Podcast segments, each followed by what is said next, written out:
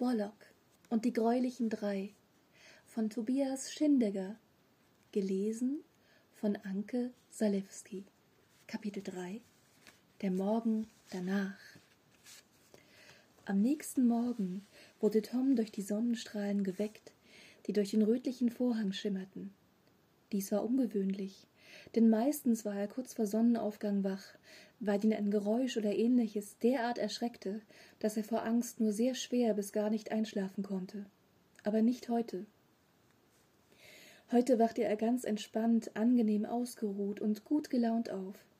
Und das, weil er sich die Nacht so geborgen und beschützt gefühlt hatte. Und das ausgerechnet durch ein Monster? Nein, so wollte er es definitiv nicht mehr bezeichnen. Wie hat er sich gestern genannt? Bollock. War das sein Name oder seine Art? Er wollte ihn fragen, doch er lag nicht mehr neben ihm. Er war weg. Tom rief Bollock. Keine Antwort. Er begann ihn zu suchen. Unter dem Bett, im Schrank, im Badezimmer, in der Wanne. Allmählich begann Tom daran zu zweifeln, ob das gestrige Ereignis stattgefunden hatte oder ob er das alles nur geträumt hatte. Aber es hatte sich doch alles so echt angefühlt. Er hatte alles als so real erlebt. Oder etwa doch nicht?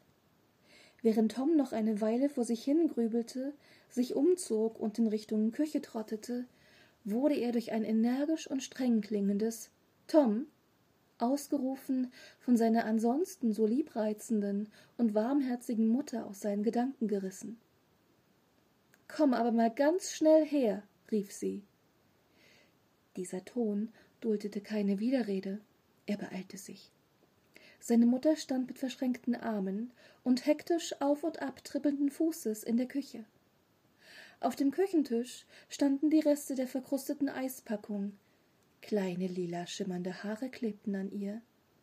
Außerdem waren quer auf dem Tisch und überall auf dem Fußboden mittlerweile angetrocknete, Fu mittlerweile angetrocknete Tropfen von Erdbeer, Vanille und Schokoladeneis verteilt. Tom starrte seine Mutter an.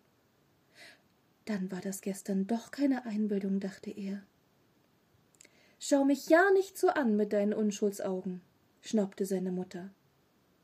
Energisch meinte Tom. Das war ich nicht. Na, wer soll es denn sonst gewesen sein?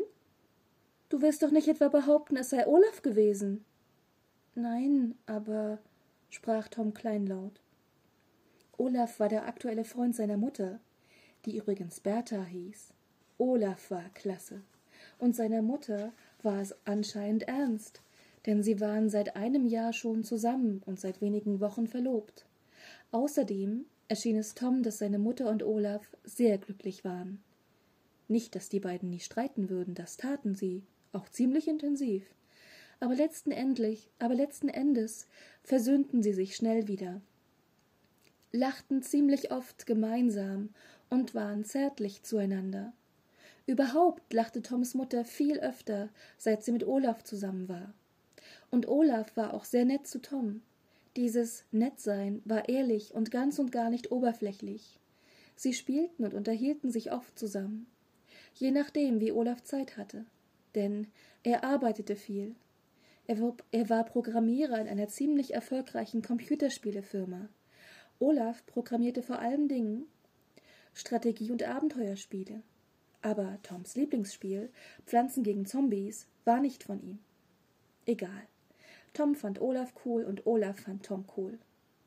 Tom war fast so weit, zu ihm Papa zu sagen, ohne dass er dies, geschweige denn seine Mutter, erwartet hätte. Seinen leiblichen Vater hatte er nie kennengelernt. Er war noch ganz klein, als diese seine Mutter und ihn verlassen hatte. Später erfuhr er von seiner Mutter, dass er während einer Kriegsberichterstattung als Journalist im Ausland tödlich verletzt worden ist.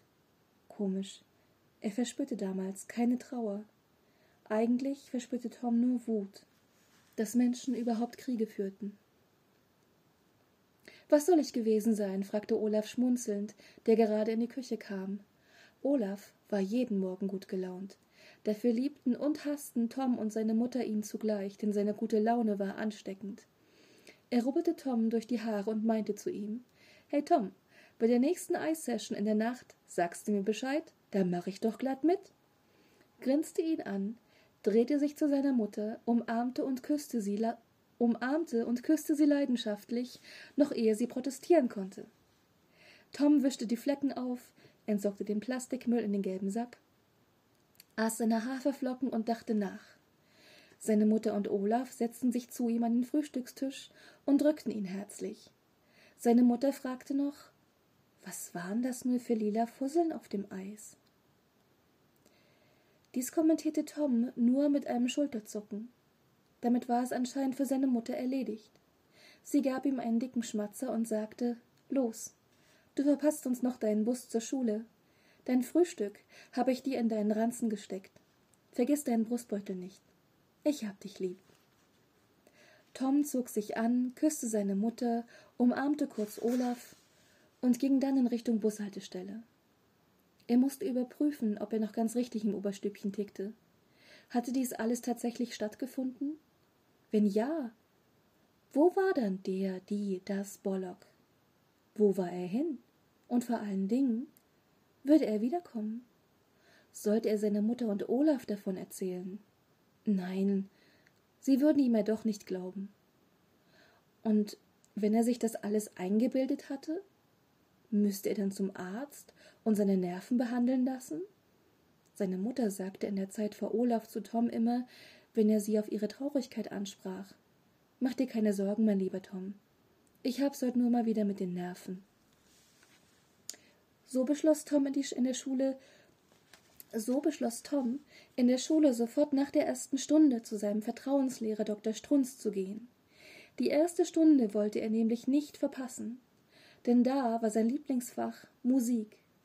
Musik war sein Lieblingsfach, weil er erstens gerne sang und zweitens, weil Clara auch dorthin ging. Ja, Clara war ein Mädchen, aber dafür ziemlich cool. Sie sah aus wie eines, roch wie eines, war grazil wie eines, sie war aber echt stark drauf, wie ein Junge, nur anders. Sie spielte Fußball, konnte klettern und hatte Spitzenwitze drauf. Kurz gesagt, Tom konnte sie echt gut leiden. Ob Clara das auch umgekehrt so sah, wusste Tom nicht ganz genau. Auf jeden Fall unterhielten sie sich ab und zu oder spielten miteinander und hatten dabei zusammen eine Menge Spaß.